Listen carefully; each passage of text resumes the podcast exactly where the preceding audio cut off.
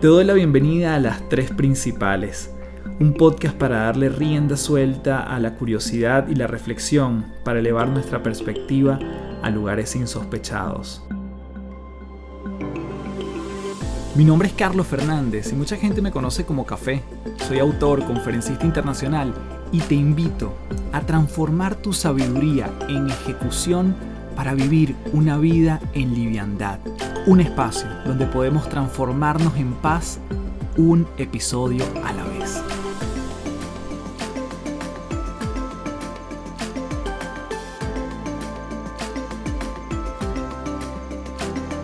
Hello, hello, un gusto saludarte. Mi nombre es Carlos Fernández, arroba Café del Éxito en todas las redes. Y estoy feliz, principaleros y principaleras, por que seas nuevamente parte de este podcast Las Tres Principales. En esta oportunidad pude conversar con Elisa Torres y ella tan solo tiene 17 años. Es una persona que se ha dedicado los últimos años a investigar, a estudiar acerca de la computación cuántica y nos viene a contar cuáles son estas propiedades, en qué se diferencia de la computación tradicional que conocemos y cómo son las perspectivas de esta tecnología de cara al futuro. No te pierdas esta maravillosa entrevistada y comenzamos desde ya entonces con Elisa Torres aquí en las tres principales. Bien, tenemos aquí en las tres principales a Elisa Torres. Qué maravilla poder conversar contigo, querida Elisa. Un fuerte abrazo. ¿Cómo estás? Muy bien, muchas gracias Carlos. Bueno, un gusto y genial poder estar acá en el podcast para poder hablar un poquito. Sí, claro. ¿Desde dónde nos estás hablando en este momento? Porque sé que perteneces a la quinta región. Exacto, estoy en Vía Alemana, Chile, eh, que está, bueno, más o menos en el centro de todo Chile, a dos horas de la capital, pero no, pero acá muy bonito. Qué bueno. Mira, Elisa, ¿sabes qué? A mí me genera mucha curiosidad. Tú a la fecha tienes 16 años, ¿cierto? ¿O ya cumpliste los 17? Exacto normalmente cuando yo entrevisto a diferentes personas en este podcast, suelo preguntarles que me cuenten su historia más o menos cuando tenían tu edad, pero tú ya tienes esa edad. Entonces, contigo me voy a retroceder todavía más. Okay. Pero quiero preguntarte, porque te he escuchado hablar de Maricondo como una figura que para ti ha sido importante o por lo menos que tienes como una suerte de filosofía alineada con lo que ella predica en el tema del orden. Cuéntame un poquito de eso y cómo, cómo lo integras en tu vida. No, perfecto. Bueno, desde chica tengo que confesar que yo no, no era ordenada, pero bueno, yo creo que en 2017, por ahí, empecé a ver más de Maricondo y vi todo ese estilo de, del orden, pero también más de, a lo mejor el orden en la casa como algo de tu habitación, sino también algo como mental. Y la verdad es que me ayudó un montón. Yo creo que ahora, bueno, incluso tengo por ahí el libro, yo creo, que también lo leí. Además hay una serie en Netflix. Y bueno, después de leer el libro empecé a organizar todo correctamente. Y no fue como algo que uno hace y termina a la semana siguiente eh, dejándolo, que eso también suele pasar mucho. Sino que me gustó tanto que fui adaptando el hábito de poder seguir continuando con el orden y me gustó tanto que así he continuado poco a poco y me ha ayudado un montón para la concentración y también sentirme como más relajada con, con todo lo que tengo alrededor. Yo me imagino que además esos hábitos del orden que fíjate tú los obtuviste, los empezaste a ejercitar en el 2017, sin querer quizás te han ayudado en tu situación actual donde tienes que hacer malabarismo entre las múltiples ocupaciones que tienes desde estudiar en la mañana, cosa que tú me decías, mira Carlos, yo puedo hacer las entrevistas en la tarde porque en la mañana estoy en el colegio. Exactamente. Y ahora entonces todo este proyecto que llevas a cabo, tienes toda una, un, movimiento, diría yo, con Girls Quantum, que vamos a estar hablando de eso. Y, y me imagino que el orden te ayudó, pero fue una, una gran palanca que sin querer se transformó en una herramienta. Exacto, por supuesto. Ahora atrás mío, por ejemplo, tengo algunas pizarras y bueno, eh, ahí mismo organizo todo. Tengo los post-it eh, llenos de a lo mejor cosas importantes, cosas que no olvidar, eh, cosas así. Entonces yo creo que ese orden se lo aplico todo, todos los días. Qué maravilla. También sé, Elisa, que esta pasión por la ciencia, quizás a los 6 o 7 años te regalaron un microscopio. Cuéntame ese momento si te acuerdas y por qué fue tan relevante para ti. Sí, por supuesto. Bueno, me acuerdo cuando me lo regalaron porque fue como ese momento en donde uno ve una conexión que uno puede hacer entre lo que me gusta y cómo lo puedo aplicar en la vida real. Entonces fue así, el, el microscopio que me regalaron era un microscopio de, de niños, así que la verdad es que se podían hacer algunas cosas, pero para mí era, eso era todo. O sea, empecé con, me acuerdo con hojas, tenía mi habitación con tierra, con cosas así, pero la verdad es que me llevó como a, a esa mirada a la ciencia que no tenía antes y también me llevó a, a, reflexionar, existe algo que en realidad me encanta hacer y que puedo seguir haciendo y, y ahí puedo aplicar todo lo curiosa que soy y todo mi interés creativo, por así decirlo. Entonces ahí fue como, ese fue mi inicio de la ciencia. Entiendo que también tu mamá ha sido una gran influencia en esa parte como más científica. Cuéntame por qué esa influencia de tu madre, a qué se dedica ella o por qué fue tan, tan emblemático. Así es, bueno, mis papás me, me regalaron el microscopio y bueno, me acuerdo que con mi mamá experimentábamos ahí en, en, el jardín con algunas cosas y yo creo que eso es lo más importante de todo, que ellos me han, me han, eh, me han dado todas las herramientas a lo mejor necesarias para poder explorar y no me han dado esos límites. Yo creo que eso lo agradezco mucho. Sé que no, no siempre pasa eso, entonces también eh, me siento privilegiada con el tener el apoyo de mis papás y también que me han cultivado ese, por así decir, esa curiosidad y el poder seguir desafiándome. Mm. Lisa, entiendo que este camino que hoy te ocupa mucho tiempo comienza en pandemia. Exacto. Cuéntame qué sucedió en una época tan turbulenta, cómo viviste esa época, si fue emocionalmente fuerte o no, que bueno, además tenías estudios que se realizaban en casa ahora y que quizás no era lo más común en ese momento, pero llegan algunos estímulos también dentro de todo lo que explotó en lo online que te hace explorar en el tema de programación y de, bueno, computación cuántica, que es ahorita lo que estás muy enfocada. Cuéntame ese momento pandémico. Sí, por supuesto. Bueno, yo creo que como todos, en el momento de pandemia había mucha incertidumbre de lo que iba a pasar. Si la próxima semana iba a todo volver como a entre comillas, la normalidad, o eh, iba a seguir la pandemia. Pero yo creo que nadie pensó que iba a durar tanto, por así decir. Y bueno, entre eso, yo me acuerdo de estar buscando cosas para hacer. Porque tenía tanto tiempo libre en la pandemia que decidí como experimentar, hacer algo nuevo. Y bueno, aproveché una herramienta que hoy todos utilizamos, el Internet. Entonces fue así como eh, encontré distintos cursos que eran, por ejemplo, para niñas de Latinoamérica, como el, el curso Conectadas, en donde seleccionan a niñas de Latinoamérica para poder participar en un programa de, de programación, de poder aprender acerca de la UX Experience, marketing, todos eso, esos tipos de habilidades y que la verdad es que me pareció súper entretenido y también interesante el poder compartir con otras niñas. Y bueno, en esta modalidad que yo nunca había intentado antes. Eh, entonces, bueno, fue así como empecé con un programa online, después empecé con otros, otros cursos que, por ejemplo, en Coursera o en Harvard X, si no me equivoco, hay algunos cursos en donde uno los puede hacer gratis y si se quiere certificar uno tiene que pagar. Y bueno, esos cursos me sirvieron un montón porque también aprendí un poco de liderazgo, eh, de habilidades blandas y habilidades sociales, todo eso. Ya para detenerme un poco a la computación cuántica, en 2021 fue donde apliqué un curso de computación cuántica, yo sabiendo nada al respecto, pero me puse a investigar un poco, porque al principio mi, primera impresión fue ¿qué es la computación cuántica? ¿Qué es esto? Después de investigar un poco, me di cuenta que en realidad quería aprender más. Entonces fue así como eh, apliqué y afortunadamente me aceptaron con una beca de IBM. Y así fue como empieza mi trayectoria con, con la computación cuántica de 2021. Ahora, aquí en este podcast, Elisa, yo he entrevistado a personas que me hablan de física cuántica. Genial. Eh, me, me, han hablado de, de esto. Te pregunto, ¿Tiene esto que ver con la computación cuántica, entendiendo que tienen como el mismo apellido? Y si nos puedes definir qué es la computación cuántica y, y, para qué nos sirve y sobre todo, creo yo, por lo que te he escuchado, para lo que nos va a servir. Perfecto. Bueno, yo creo que si bien no soy experta, la física cuántica tiene que ver con la computación cuántica. La computación cuántica es un tipo de tecnología emergente que se basa en realidad a través de la física y bueno, hay tres propiedades principales, el entrelazamiento, la superposición y la interferencia. Y esas tres propiedades principales son las que hacen a la computación cuántica algo revolucionario, como diría yo. Y eh, bueno, ¿qué es lo que diferencia la computación cuántica de la computación clásica? Es que la computación cuántica es a través de qubits o bits cuánticos y la computación clásica es a través de bits clásicos. Entonces, bueno, los qubits son mucho más potentes y lo que genera el computador es que sea eh, exponencialmente rápido. Entonces eso es lo más genial, por así decir, del computador cuántico. Yo siempre utilizo el mismo ejemplo, que según Google, en 2019, bueno, hizo un experimento con una computadora cuántica que tardó menos de, si no me equivoco, cuatro minutos.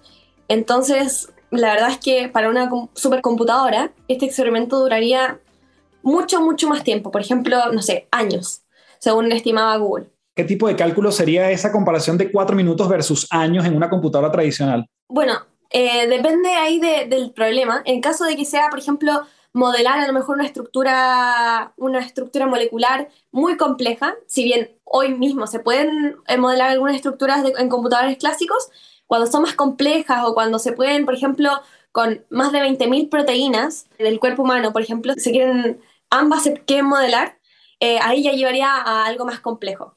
De todas formas, esta es una fuente de Google, así que ahí también se podría verificar.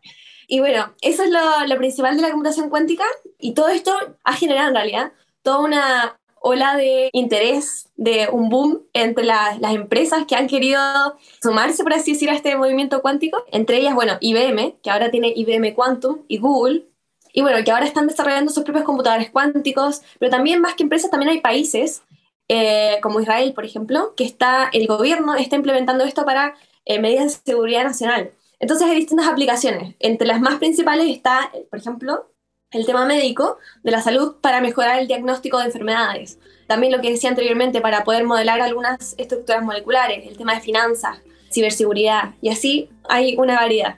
Elisa, gráficamente o físicamente, la computadora cuántica, según lo que yo he visto, como tú dices, googleando de una forma muy amateur, se ve como una cosa muy compleja. O sea, se ven como unas estructuras que parecen unas grandes lámparas en forma de cono invertido. Y claro, en mi cabeza me pregunto cómo eso, cómo eso se interviene, cómo eso ya, eso no tiene un teclado. ¿Cómo programas eso? ¿Cómo, pues sí, cómo, cómo haces parte de esa estructura tan compleja con el humano?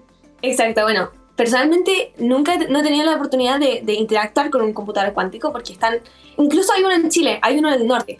Me parece interesante e incluso me encantaría poder visitarlo. Sin embargo, sé que todos estos cables, todo está, bueno, revestido con una estructura porque ahora, por ejemplo, si uno busca fotos, sale la estructura completa, sale los cables, el cobre, el aluminio, todo, y abajo, en la, la punta, por así decir, ahí está como lo más importante. Y bueno, al final eh, todo esto está recubierto por una estructura que la idea es como aislar el computador para tener una temperatura ideal. Y bueno, todo esto lo trabajan los científicos a través de sus ordenadores o a través para eh, llevarlo al computador cuántico. Y bueno, ahora mismo, porque algunas personas me decían, pero Elisa, si yo quiero estar acá en mi casa, ¿cómo puedo ver un computador cuántico? Es, es imposible. Y en realidad la respuesta es breve, es no. o sea, no es imposible. ¿Por qué? Porque ahora uno mismo si entra a la página de IBM Quantum, podría ingresar y correr un experimento en un computador cuántico, de manera gratuita. Entonces, eso es lo bueno que tiene una, una por así decirlo, una base gratuita para todo, pública, eh, lo que me parece genial y también da a conocer a las personas que en realidad sí es accesible esta tecnología. Si bien falta mucho por desarrollar, mucho por, eh, por mejorar, las personas de ahora sí podrían experimentar con un computador cuántico y eso me parece increíble. Entonces, digamos que todo lo que tú te estás preparando tiene que ver con la programación dentro de este sistema más complejo. Eh, te he que tuviste, no, te has tenido que preparar en, sistemas como Python, etcétera, para programar dentro de esta, de esta estructura tan compleja. Entonces, quería como explorar un poquito ese norte, ¿no? Hacia, hacia dónde nos puede llevar la computación cuántica, más allá de estos cálculos que son muy rápidos o cosas que hoy en día ni se pueden o tardarían años, lo vas a hacer a una velocidad enorme. ¿Hay algunos ejemplos concretos que nos puedas entregar? Sé que nos has dado algunos, pero todavía más aterrizado para alguien que nos está escuchando. Sí, bueno, por supuesto. Esto puede ser a veces como algo espacial, siempre, la computación cuántica. A veces cuando se habla de la computación cuántica no siempre se sabe el concepto o uno se imagina algo muy futurista. Sin embargo, también hay que tener en cuenta lo que se está haciendo ahora, tal cual. Las aplicaciones, falta mucho todavía para desarrollar y eso está como un poco, ya hay que actualizar un poco, hay que, si bien falta un poco por, eh, por llegar a algunas cosas, ya se están haciendo. y bueno, un claro ejemplo es Mercedes-Benz. Hoy mismo ya está aplicando la, la computación cuántica para crear una tecnología adecuada para llegar a tener autos carbono neutral, pero a 2030, por ejemplo. Entonces eso es lo que ya se está haciendo hoy y se está corriendo en un, en un computador cuántico para poder llegar a, a implementar esos autos. Antes de continuar, quiero comentarte que este episodio viene presentado por Gimnasios de Bienestar. Los gimnasios de bienestar son el vehículo para entrenar mes a mes a tu equipo de trabajo en el músculo más importante de estos tiempos, la mente. Si crees firmemente en la constancia para fortalecer en tu equipo temas como liderazgo, feedback, productividad, gestión de cambio, comunicación, trabajo en equipo, creatividad y mentalidad de crecimiento, entre otras habilidades, puedes ingresar a www.cafedelexito.online para inyectarle recurrencia al entrenamiento de tus colaboradores en tu empresa. Seguimos con más de este episodio en las tres principales. Wow, ok, la industria automotriz se ve muy impactada Así es. Países, obviamente como, como Chile, donde el cobre es una materia prima muy importante, se ve beneficiado por la, lo que puede ser la explosión de la computación cuántica y todo el cableado que tiene, todo el sistema de cobre que lleva, también es algo positivo para, para un país como, como Chile. Yo creo que definitivamente, yo si bien no me he puesto a indagar mucho en lo que es la materia prima, de si va en realidad a, a lo que es los computadores cuánticos, el cobre en este caso, es un material principal. Entonces yo creo que si bien podría beneficiar eso, sería genial. Absolutamente. Elisa, quiero hacer un poquito como zooming en esta decisión de entrar en este mundo que nuevamente, como tú dices, esto suena la NASA, o sea, y de ahí en adelante. No es menos de eso, por lo menos para un mortal como yo. Entonces, quiero preguntarte si antes de descubrir este mundo, tú tenías visualizado estudiar algo en la universidad puntual y quizás cambió ya que descubriste otro universo, ¿no? Aquí. ¿Cómo ha sido esa decisión de carrera, entendiendo que, que todos a tu edad pudiésemos estar muy confundidos o a lo mejor muy claros en lo que íbamos a estudiar, pero no sé si este descubrimiento lo cambió todo? Bueno, sí, yo creo que desde séptimo básico más o menos estaba siempre con la idea de eh, siempre biología, biología molecular, biología celular. Y bueno, hasta el punto de ahora sigo investigando sobre eso. He hecho, bueno, ahora mismo estoy haciendo un curso de este tema de, de investigación que me parece extraordinario, me parece genial poder experimentar en un laboratorio. Sin embargo, después de meterme como un poco a la computación cuántica, pero he podido aprender en realidad cómo fusionar lo que es la ciencia de términos biológicos con la tecnología. Y eso me parece genial y también lo llevo a el poder tener una carrera, mi futura carrera, involucrar ese aspecto. Y bueno, he visto, por ejemplo, biotecnología, nanotecnología y también, bueno, a través de algunas charlas que han dado algunos expertos de computación cuántica, me he dado cuenta que no necesariamente uno tiene que ser físico para poder involucrarse en la computación cuántica. Entonces eso es lo que también me da esa flexibilidad para poder escoger una carrera y también involucrarme en la computación cuántica. Así que sí. Mm. ¿Piensas estudiar eh, en Chile? ¿Piensas irte a otro país? ¿Cómo es un poquito el norte en términos académicos? En términos académicos, la verdad es que me encantaría poder estudiar en el extranjero. Sin embargo, bueno, todo va a ver de, las posibilidades que surgen en el futuro.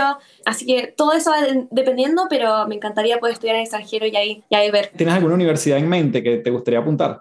No sé si universidad, pero me encantaría, por ejemplo, estudiar en Inglaterra o en Escocia a lo mejor. ¿Dónde hoy en día de lo que tú has escuchado está más desarrollado el tema de computación cuántica o dónde, en qué país se le está metiendo más el foco? Uf, yo creo que definitivamente Estados Unidos, lugar número uno por IBM, porque IBM lleva con como la supremacía cuántica, o lo que ahora dicen la ventaja cuántica, eh, de tener como un computador con más qubits, lo que hace mejora el computador. Pero definitivamente hay otros países, por ejemplo, está mm, Inglaterra, ya con también la, por ejemplo, Universidad UCL, ya está investigando en estos temas de computación cuántica. Y bueno, ahora, como lo he dicho, muchas universidades están eh, ahora con todo el, el furor de, de, querer explorar, porque al final la industria está así. Y bueno, también en Australia, por ejemplo, la Universidad de Sydney, si no me equivoco, ya está trabajando con esto. Así que la verdad es que hay harta opción. En Finlandia también, Japón, China ya tiene dos computadores cuánticos. Entonces, la verdad es que hay harta opción y, bueno, eso me da harto también interés.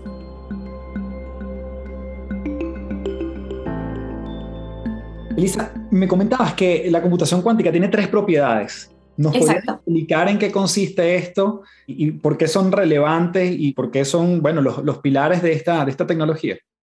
Bueno, sí. De manera, yo creo que a lo mejor breve, podría ser que la superposición para tener en cuenta primero, tenemos que tener que un bit clásico se concentra en el estado de 1 o 0. Puede ser uno de esos dos. Y un qubit puede estar está en el 1 o en el, 0 al mismo tiempo y en realidad es que está en un cierto lugar que está entre, eso, entre ambos. Pero siempre surge esa duda. Y bueno, es a través de estas tres propiedades que funciona la computación cuántica porque eh, puede hacer que modifique el estado del qubit. Solo una pausa para ir traduciéndolo a, a mi estilo. Tenemos normalmente en la computación un sistema binario de 0 y 1. Exactamente. Esta, esta, superposición, que es la primera propiedad que me hablas, tiene que ver que a, a, veces puede ser 0 y 1 a la vez. O puede ser una distancia mucho menor entre el 0 y 1, ¿cierto? Exactamente. Un ejemplo claro de, de superposición es el gato de Schrödinger, que es, un, un, que es muy, muy bueno ese ejemplo, que está el gato en la caja y existe un veneno en la caja. Entonces no se sabe, bueno, esto de manera muy, muy breve, no se sabe si el gato en realidad, porque como la caja está cerrada, nadie la ve, no sabe si el gato está vivo o está muerto. Entonces existen esas como ambas posibilidades de, imagínense un gato como muerto y otro gato vivo. Y entonces eso mismo imagínense con un qubit, que no se sabe en cuál de ambos estados está. Entonces esa, esa es la idea de, de una de las propiedades y yo creo que, bueno, bienvenidos si quieren seguir investigando del tema porque la verdad es que es muy interesante y ahí también van a poder conocer un poco más de detalle. Muy bien, entonces esa sería la primera propiedad. Ajá, así es. La segunda se llama interferencia, que existe interferencia entre los qubits, entre ambos qubits. O sea, por ejemplo, si existe el qubit que está entre el estado de 0 o 1, puede existir una interferencia entre ambos. Interferencia se refiere a que puede existir como un choque entre, entre ambos. Ese es el término principal. Perfecto. Entonces, pero ¿te refieres a que pueden haber como un obstáculo entre ese 0 y 1? ¿Puede haber un choque entre ellos? Sí. Porque eso es algo, vamos a decir, positivo o una propiedad importante allí. ¿Qué genera eso? La verdad es que estas tres propiedades son lo que hacen al computador cuántico a poder generar estas propiedades más rápidos y más exponenciales. Exponencialmente rápidos y eficientes. Esa es la, la idea. Perfecto. Y entonces nos faltaría la tercera. Sí, mencioné superposición, interferencia y el entrelazamiento. Entrelazamiento entre ambos qubits que existen en el supercomputador. Mm. Eh, la verdad es que, por ejemplo, lo que me llamaba la atención hace poco es que eh, el Nobel de, de, Física de este año fue a través de, de, la computación cuántica, de investigación de la computación cuántica. Entonces ahí donde uno se va a dar cuenta de en realidad cómo es que llega todo esto a un Nobel. Y bueno, ahí también él explicaba un poco de estas tres propiedades de la computación cuántica y de lo esencial que eran para poder generar este computador en la física. ¡Wow! Increíble. Elisa, metiéndome un poquito en tu día a día, es decir, ¿cómo se ve una jornada de Elisa de lunes a viernes, eh, entendiendo estas dos, bueno, entre comillas dos, porque debes tener más, pero fundamentalmente el colegio y esta gran pasión por la computación cuántica y tu movimiento Gears Quantum, si lo podemos ir introduciendo también. Sí, por supuesto. Yo creo que en la semana normalmente paso eh, revisando nuevos conceptos de la computación cuántica. Me encanta poder seguir aprendiendo. Yo creo que eso es lo, lo más importante, el ver lo que está pasando hoy en día eh, en general. Los científicos, por ejemplo, hay, hay un gran científico, o sea, más que científico también escritor, y está muy involucrado en la computación cuántica, que es Brian Dinahan, que él es como un no sé si es la correcta palabra, pero yo diría un influencer en la computación cuántica. Porque él siempre anda eh, compartiendo nuevos contenidos y también su libro. Y bueno, a través de él me informo, eh, también paso con mi curso que estoy realizando ahora de investigación, estudio también francés, inglés, eh, entre otras cosas, además de las tareas del colegio. Sin embargo, yo creo que todo es entretenido y esa es la idea que, que me, me he concentrado es poder, si me voy a involucrar en algo, que la idea es ver el lado positivo de eso, ver cómo me entretengo, cómo sacar el provecho de cada actividad que hago. Y eso generalmente. En este minuto, tú tienes una beca con la gente de IBM, ¿cierto? Ese programa ya terminó, continúa, ¿cuál es el, el próximo paso de esto? Y nuevamente, ¿cómo, ¿cómo en un día normal lo equilibras con el colegio? Que también tiene sus responsabilidades, tareas, pruebas, una cantidad de cosas. Sí, por supuesto. Yo creo que todo se equilibra con mi pizarra principalmente eh, y algunas aplicaciones que tengo como Notion, en donde ahí me organizo las tareas principales. Yo creo que eso ha sido súper importante. Eh, y también el poder tener ese balance que siempre es como muy utópico, más Moro más o menos, de eh, ah, la, la, vida social y la, lo académico. A veces hay que tener ese balance, pero siempre a veces uno sacrifica alguna cosa u otra. Y es por eso que yo le doy mucha importancia a la prioridad de, de tareas, al poder, ese dicho, si lo puedes hacer hoy, no lo hagas mañana. Entonces, esas cosas son las que yo valoro mucho y también, bueno, hacerse espacio para uno mismo. Eso es muy, muy importante. ¿Cómo normalmente te recargas, Elise, entre tantas actividades? ¿Qué es lo que más te gusta hacer para una persona que tiene 17 años? Bueno, me encanta eh, hacer atletismo. Yo todos los, bueno, los lunes y los miércoles hago atletismo en las tardes y me encanta poder eh, correr, salir a, a, hacer salto largo con mis compañeros, eso también me, me entretiene mucho el hacer ejercicio, el pintar. Tengo también un lado como un poco artístico, en donde me gusta hacer dibujos, eh, experimentar cosas y cosas así. Me encanta leer, eh, donde me relajo mucho leyendo. Así que aprovecho de cualquier libro que tenga, lo empiezo a leer y también jugar ajedrez. Eh, hace poco, bueno, hace yo, no, bueno, hace un año más o menos mi abuela me enseñó a jugar y quedé, por así decir, in love con lo que es el, ajedrez y así empezaba a jugar y es muy entretenido. Elisa, entiendo que tu movimiento de Girls in Quantum es un llamado también a, que más chicas se incorporen en todo este elemento tecnológico que se nos viene. Una de las cosas que, que está pasando hoy en día es que la tecnología va tan rápido que llega más, más pronto a, por ejemplo, organizaciones, oficinas, y lugares de trabajo que los profesionales que tenemos preparados para que se ocupen de esas tecnologías. Entonces la, la demanda es muy alta y la oferta es muy poca en términos profesionales. Gears in Quantum va un poco en ese sentido de formar profesionales que estén más interesados en esto y que, que alcancemos a la tecnología, entre comillas, más rápido de lo que va. Así es. Sí, yo creo que ese es el objetivo principal de Gears in Quantum. Yo empecé el, en abril de este año, así que es todavía reciente. Y bueno, fue al terminar justamente el curso que yo tomé de introducción a la computación cuántica. Y porque me di cuenta que era un curso genial, sin embargo no siempre está esta opción para todos. Entonces, eh, ahí también me puse a pensar en cuáles eran las herramientas que más se utilizaban hoy y el público que yo quería llegar, y en este caso eran especialmente las niñas y estudiantes. Y bueno, ahora los de mi edad, lo que más ocupan son las redes sociales. Entonces también poder brindar a través de las redes sociales, a través de mi página web también, cómo funciona la computación cuántica, qué es, para qué sirve, cómo ellos pueden integrarse un poco más en el, campo y también ver las opciones que existen. Así que yo creo que eso ha sido súper importante y me ha llevado a pensar que eh, sí se puede hacer un impacto con, con, lo que es la computación cuántica y también se puede integrar a más niñas en el área STEM, lo que me parece genial para poder cerrar un poco la, brecha de género, aún, más difícil que, que suele. Elisa, como este podcast se llama Las Tres Principales, me gustaría que de todo lo que hemos conversado, y te doy las gracias por el tiempo, por abrir un espacio, un espacio más dentro de una agenda que yo aplaudo y le doy gracias a esa pizarra y a tu orden y a Maricondo por hacerlo posible. Pero sí te quiero pedir como tres, vamos a decir, recursos, consejos, elementos, valores, lo que tú nos quieras dejar, tres cositas para cerrar el episodio del día de hoy. Por supuesto. Bueno, difícil hacerlo en tres, pero lo voy a dejar en tres. En este caso yo creo que para mí lo más importante es poder priorizar las tareas. Es algo súper importante. De verdad, entre, entre todas las cosas, poder priorizar las tres cosas principales, aparte, bueno, hablando de tres, tres cosas principales para el día. Como segundo, yo diría el seguir explorando, el nunca parar con la curiosidad. Yo creo que eso es lo que me ha llevado a poder explorar con la computación cuántica.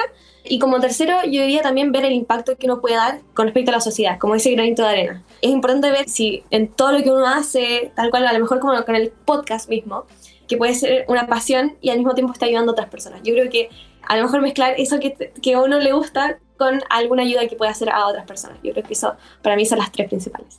Elisa, qué maravillosa forma de cerrar con priorizar la curiosidad y la contribución a otros. Te doy nuevamente las gracias y nos seguimos viendo. Todas las felicitaciones del mundo, mis respetos, mi admiración y que sigas impactando al mundo. No, muchísimas gracias por la invitación. Espero haber un poco explicado sobre la computación cuántica y bueno, eso. Muchas gracias. Bien, gracias por llegar hasta aquí y bueno, puedes seguir a Lisa en arroba Girls in Quantum. Voy a dejarte el handle en la descripción del episodio para que puedas explorar más de todo este movimiento que se está generando y de algo que sin duda nos va a tocar en algún momento y en algunos lugares ya está sucediendo bastante cerca de nosotros. Puedes dejarme tu review en Apple Podcast, en Spotify también y como siempre me despido diciéndote, transfórmate en paz. Muchísimas gracias, Chao, chao.